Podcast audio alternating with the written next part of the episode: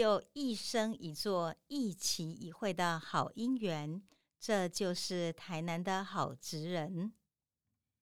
各位亲爱的朋友，很高兴我们将从这集开始跟各位介绍，我们有一本劳工局所出的书《台南好职人》里头，非常非常值得敬重的台南九十九位的职人。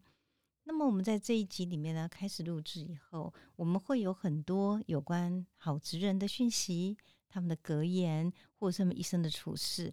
我希望借着我们今天的这样的节目里头，让您慢慢去了解。事实上，在我们城市里头，有许许多多人，他们值得敬重，他们默默努力，而且他们让我们看到，事实上在城市的微光里，因为他们的关系，让我们发现。生活充满了许多的正向的能量。我们今天要介绍的这一位呢，是我们在台南好职人里面的第一位我们所介绍的企业家。我们把他归在台南好侄子里面的好样子。为什么呢？因为这位的企业家他是一个乐刚，但是从老公出发之后呢，他用他一生的努力为台南写下非常光荣而值得骄傲的历史。如果您今天到台南来，沿着高速公路下来，您大概马上会看到都会公园。那都会公园里头呢，有一个非常非常美的台南的骄傲的博物馆，叫奇美博物馆，没有问题。奇美博物馆是由奇美实业的许文龙一生他所创造的。那我们今天就要跟各位讲到是许文龙的故事。许文龙呢，他这一集里头，我们给他题目叫做“创造幸福企业与人生”。那我想许文龙呢，他从刚刚开始呢，要创业的时候，他就有许多跟别人不太一样的想象。所以，当我们看到现在的成就以后，我们曾经问过：如果假设我们可以让每一位企业家、每一位我们今天书本里面的故事人物都留下一句话的话，那许文荣先生想留什么呢？他给我们的文句其实既简单又高妙，那个叫做“自由自在得一行后”。各位不要小看这八个字哦。这八个字呢，不仅是一个非常高深的道行，而且我相信穷极我们这一辈子，他也不是很容易可以做得到的。那我们就来谈谈许文荣，他今天为什么可以走到他这么好的境界，主有主在的一天后吧。许文龙呢，他其实呢曾经讲过一句话，说我下辈子还要当董事长，而且是可以带给人幸福的董事长。对，对许文龙来讲。他用他的一辈子一直在追求一个想象，就是狼刚美塞更加眼好诶。我们发现许文龙呢，他不仅觉得我们自己人生要有很多的美、很多的善良，还有很很多多的分享，让人过得幸福之外，他觉得也要把幸福带给人，那才是一个人生下来最好的意义。在一九二八年呢，许文龙生在一个很殷实的家庭，那么当然在那样的艰难的时代里头。许文龙也过了一个非常辛苦的童年。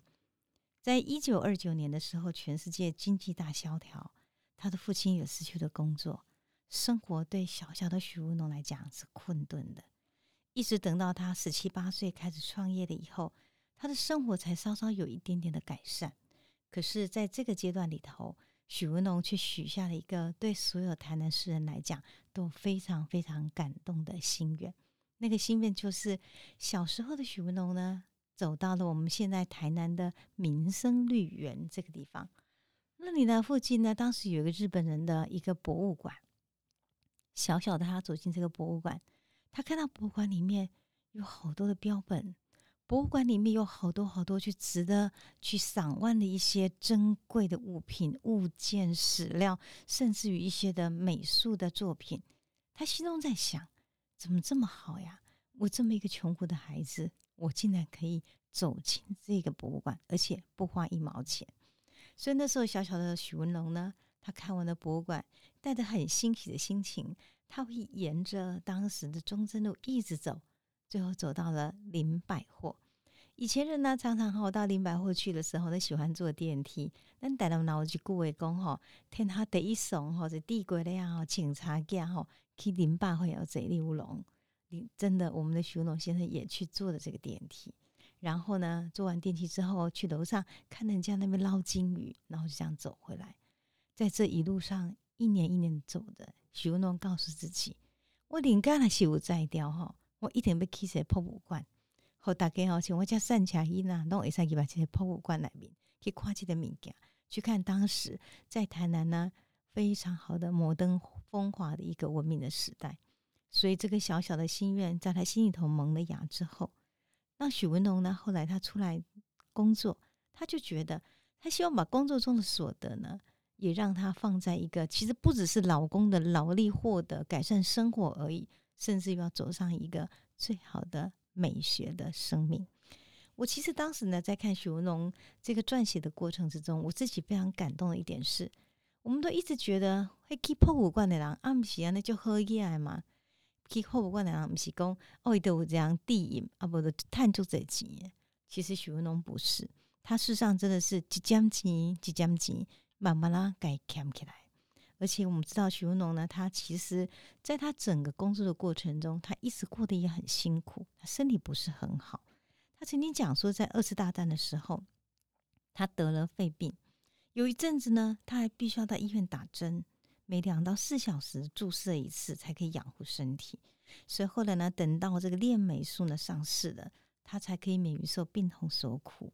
所以就因为这样缘故呢，他其实蛮晚婚的。那么结了婚之后呢，他事实上也是非常打拼在自己的事业。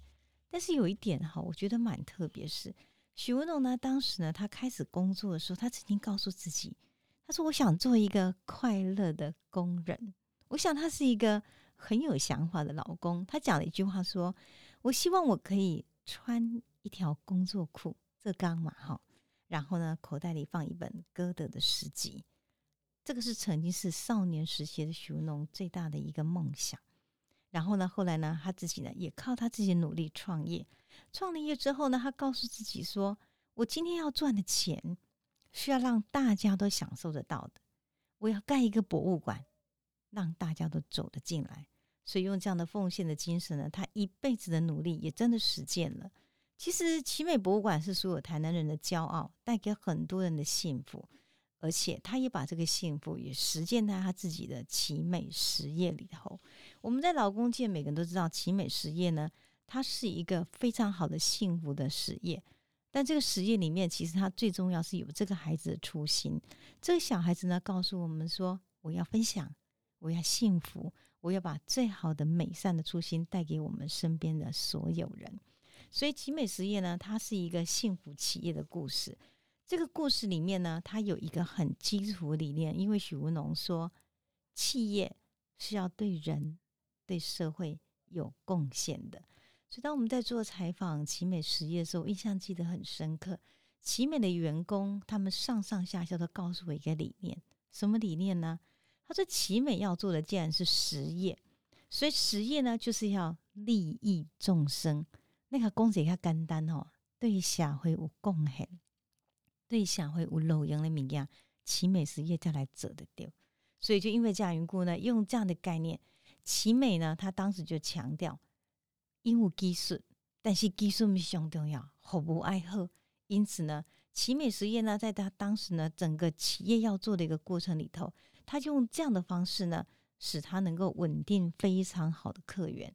所以奇美就强调说：“我没出力吹哈，我的客户，我的客户呢，赶紧来。为什么？因为许文龙强调，如果做企业要做到今天客户愿意自己来，那才叫做是一个非常成功的企业。所以奇美实业强调，工厂要做出不用推销就能够卖得出去的产品。”当然，我们知道，其实一个企业的建成没有你想象中这么容易。所以，因此呢，在奇美实业里头，它有许许多多的理论。到现在为止，我们在很多经营企业的人还把它当做一种模范、一种典型。比如说，许文龙讲过，在竞争最激烈的时候，你怎么生存呢？很简单，不是中坦的呀，一定要想一个方法，就是所谓的嘴跟鼻子的理论。什么叫嘴跟鼻鼻子的理论呢？因为呢，做事业哈，难免会输，难免会撩。但是当别人已经撩噶，已经淹到鼻子的时候，你才淹到嘴巴，还可以呼吸的警探家啦。所以企业就要想到了这一点。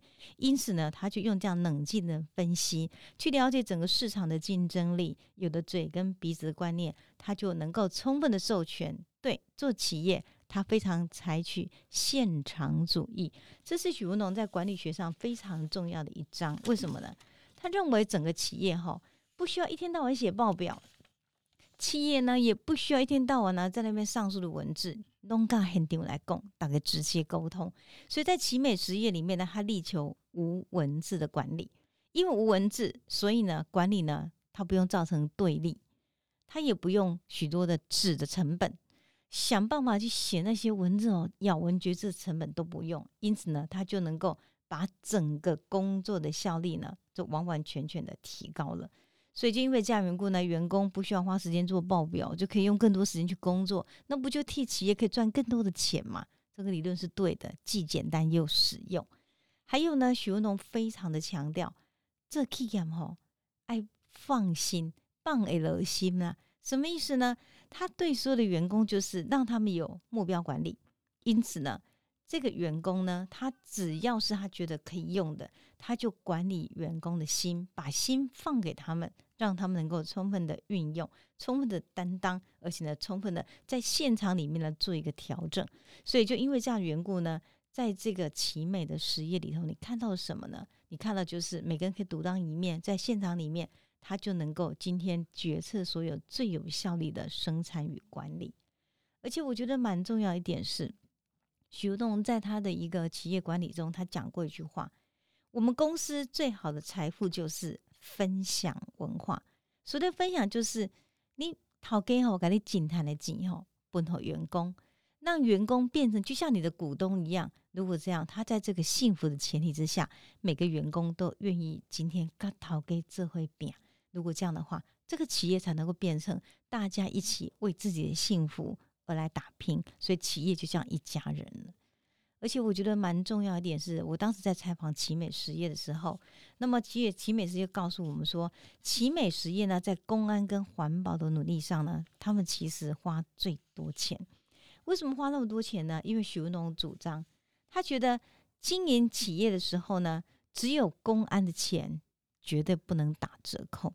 而且呢，他们当时在公安的概念上呢，许文龙非常主张是经营事业的第一个重点是你要尊重自然。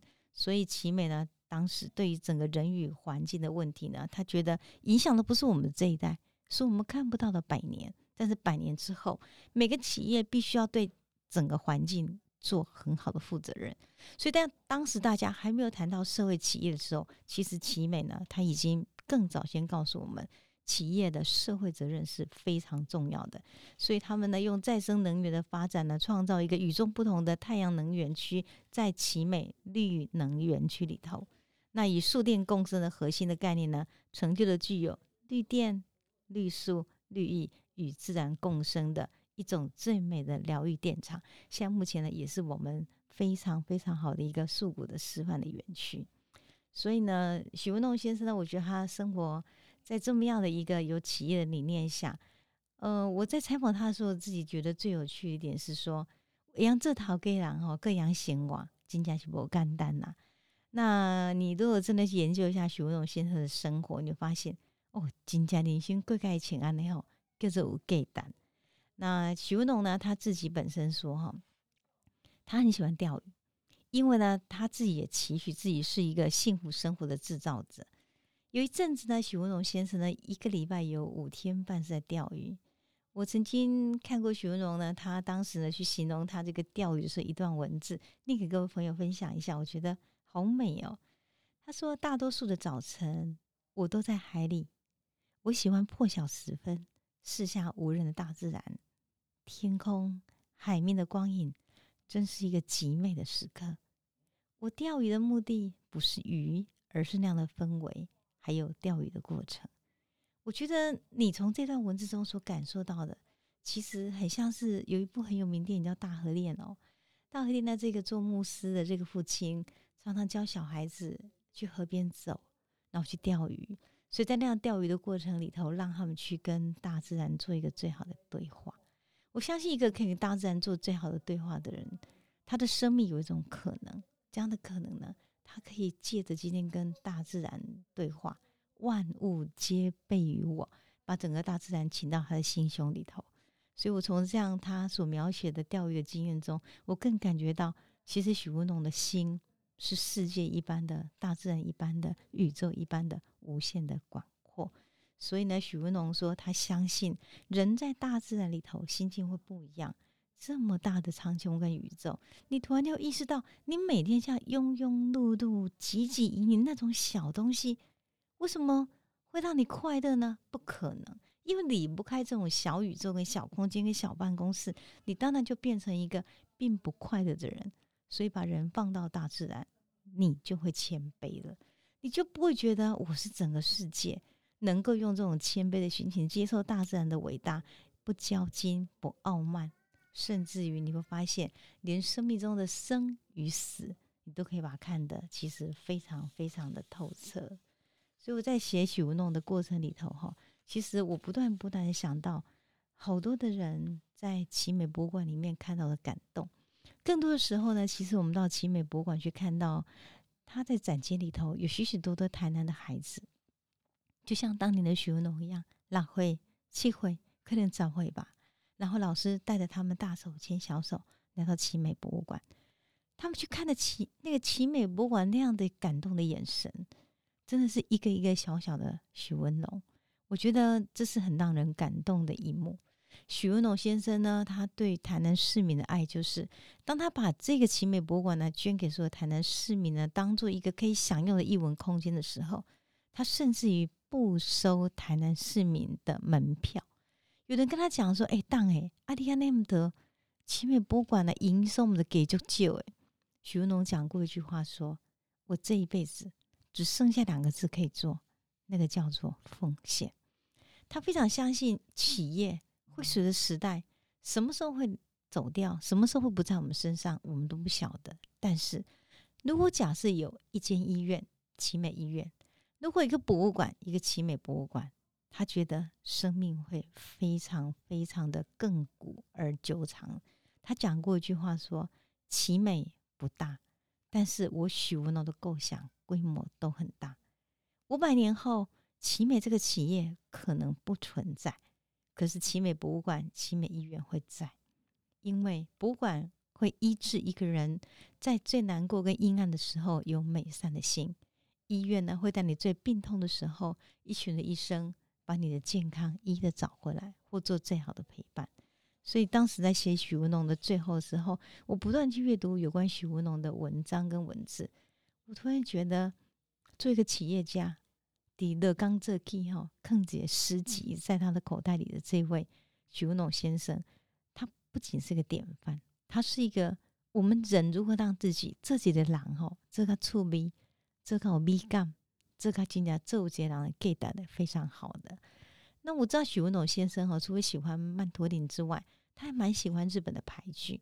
所以呢，因为这样缘故呢，日本的牌剧里头，事实上他们有常常从唐代的诗人里头去写了很多的诗句。所以当时在写许文龙的最后一段的文章里头，我引用了一个我们中国的白居易的诗，因为呢，白居易是日本人很喜欢的诗句哈，里面有一句话说。松树千年终是朽，锦花一日自为荣。说松树哈，开的松花店几百当几千当，嘛是也微起了哈。它的锦花哦是种很漂亮的花，它开一天，可是那一天就是永生永世是最漂亮。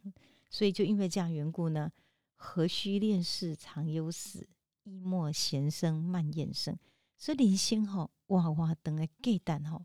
是伫你哇嘞，迄个当下，你特这被别人这哇在代起。我觉得许文龙的幸福不是因为他创造自己幸福，他把这种幸福的感觉呢分享给别人。我认为他是一个充满爱的，而且我们只要今天像许文龙一样，有把一种幸福的感觉放在我们心里，我们相信我们也可以学他一般，用一个小小的规模，用一个小小的努力，利益众生。所以最后呢，我想用一段我在这篇文章中的文句念给大家听，来告诉各位我对于许文龙的感动。然后这段文章我是这样讲的：人生一瞬，有花开的布施，便有华枝满树的芬芳。奇美实业在土地上的务实，是一个企业家用他的胸襟跟气度，在教育职场上后进最好的礼物。教育无他，爱与榜样而已。